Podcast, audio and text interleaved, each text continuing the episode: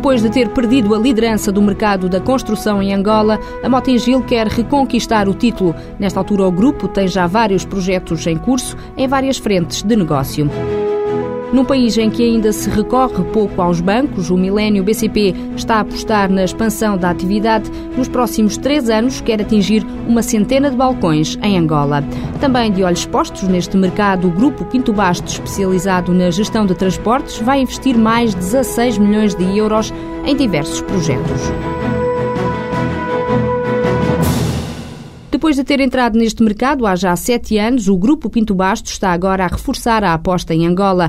O grupo especializado na gestão de transportes está a desenvolver três projetos diferentes em áreas diversas. O presidente da Pinto Basto acredita que o negócio vai assim continuar a crescer, e muito, e também já permitiu abrir a porta da China. Bruno Bobon lembra que a aventura no estrangeiro começou há muito como forma de enfrentar a concorrência. Em 2002 optámos por ir para o mercado angolano achámos que tínhamos que internacionalizarmos porque a concorrência estava a entrar nos nossos mercados. O mercado angolano é um mercado onde as empresas portuguesas e os interesses portugueses têm um peso diferente dos outros mercados e é um mercado que nos permite ganhar a dimensão que o mercado português não tem e que nos permite a partir daí lançar uma estratégia de internacionalização global baseado numa base mais sólida mais forte e que nos permite competir nos mercados internacionais. Foi depois a partir daí que optaram ir eh, para a Espanha e agora para a China também. Fomos primeiro para a China e depois para a Espanha. A China muito motivado pelo mercado angolano. O mercado angolano está muito relacionado com o mercado chinês e, portanto, havia uma procura grande dos nossos serviços. E depois de termos a dimensão, achámos que tínhamos capacidade de entrar em Espanha, que é o crescimento natural da empresa portuguesa, porque é o alargar o seu mercado. Que projetos é que têm desenvolvido em Angola? Temos três áreas de atividade.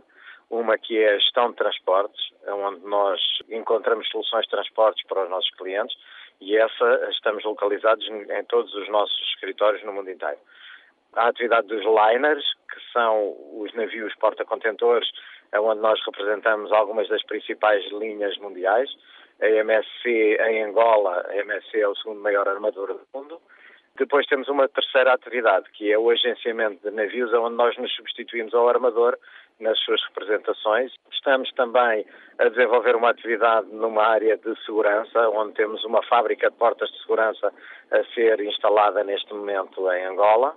Estamos a investir num parque de contentores para apoiar o desenvolvimento do Porto de Angola e das atividades todas relacionadas com o Porto.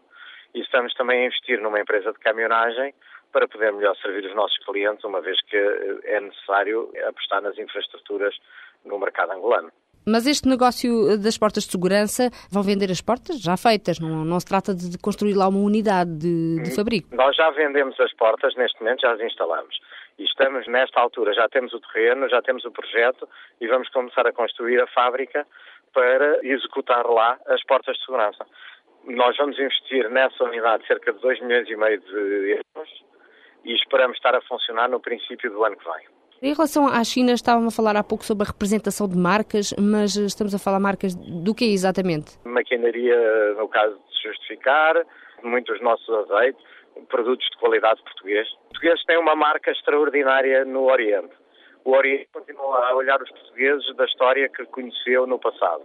E nós não estamos a tirar proveito e temos que aproveitar. Nós somos muito reconhecidos no Oriente e temos uma credibilidade muito grande que podemos utilizar nos nossos produtos e conseguir conquistar essa faixa de mercado. Na China, o grupo Pinto Basto vai investir um milhão de euros. Os primeiros contratos de representação de marcas estão já a ser finalizados.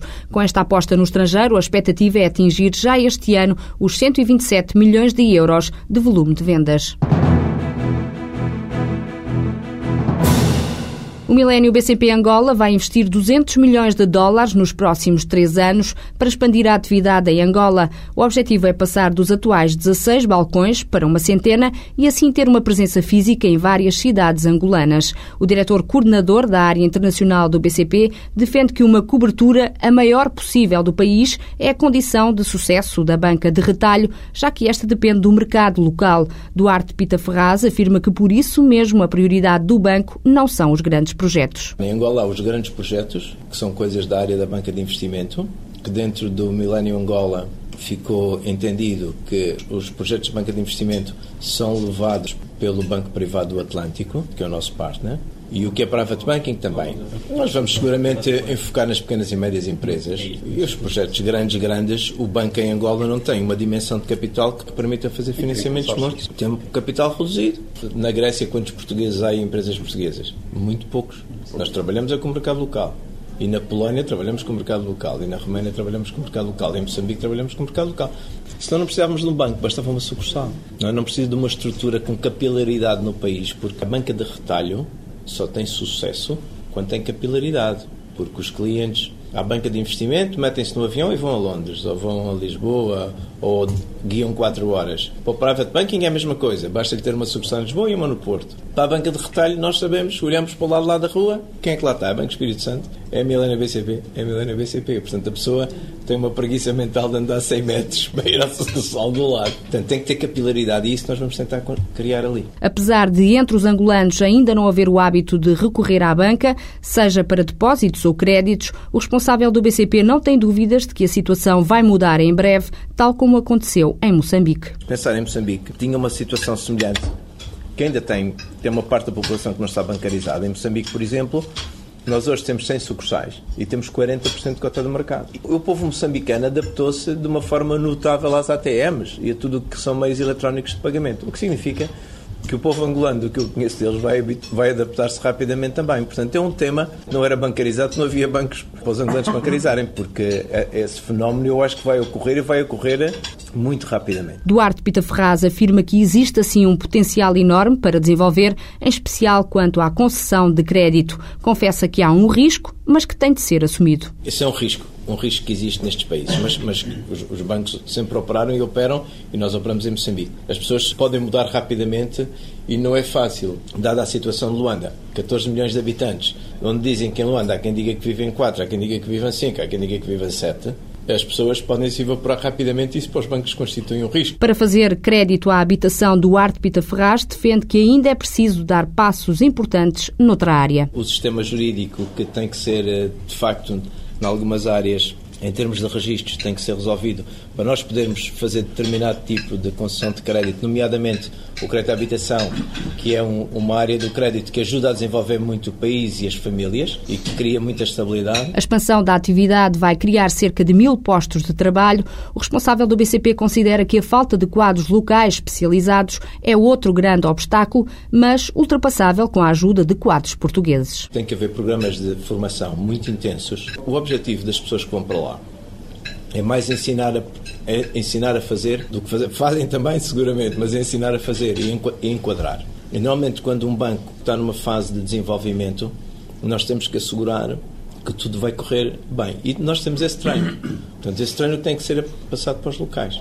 Há uma coisa muito boa que Angola tem, que eu não sei especificar em que percentagem, mas que é a sufraguidão que as elites angolanas têm, e não só as elites, pela formação, pela educação, pela formação académica, pela qualificação académica. E isso vai fazer uma grande diferença em Angola dentro de poucos anos. Dentro de poucos anos, o Milénio BCP Angola espera já ter uma cobertura a nível nacional e aproveitar o enorme espaço que existe no mercado nos créditos à habitação, automóvel e ao consumo.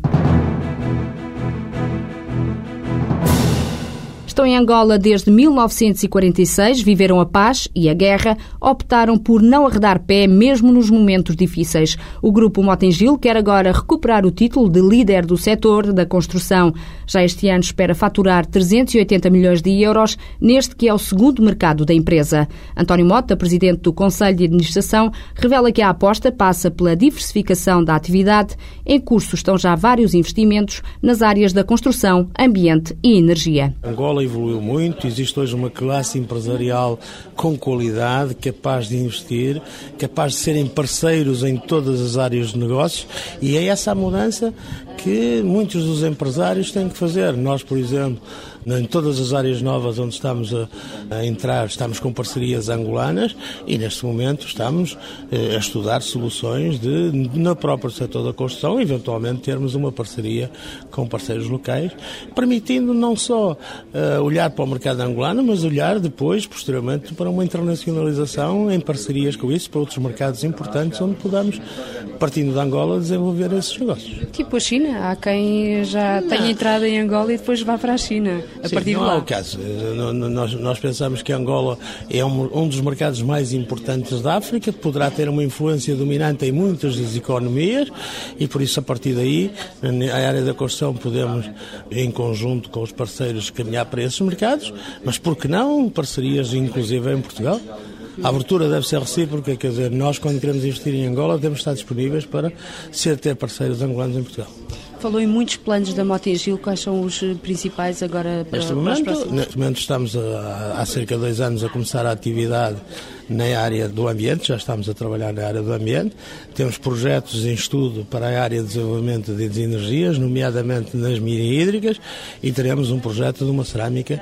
Já temos atividade nessa área, mas há um novo investimento. Que... Essa cerâmica é uma fábrica que vai construir tijolos? É uma fábrica que vai produzir tijolos. E vai, arrancar quando? Vai no, no quarto trimestre deste ano. E na área dos resíduos, na área do, da recolha de resíduos, estamos a falar agora para já do Luanda, mas, eh, mas vão alargar a, a outras a nossa, a nossa leitura da Angola é para Angola toda e por isso, se houver abertura para outros, isso são, são, são trabalhos eh, e ganhos eh, principalmente por concurso público e por isso, se houver possibilidades de concorrermos aí ou negociarmos a entrada, a nossa perspectiva é de que Angola não é só Luanda, Angola nós estamos, nós estamos em Cabinda, nós estamos no Uambo, nós estamos em Baguela, em Lubito, no Namibe, em Saurimo, no, no Luana, por isso estamos em todos, em muitos sítios de Angola e queremos levar tudo aquilo que nós pudermos contribuir para o desenvolvimento de Angola, falemos.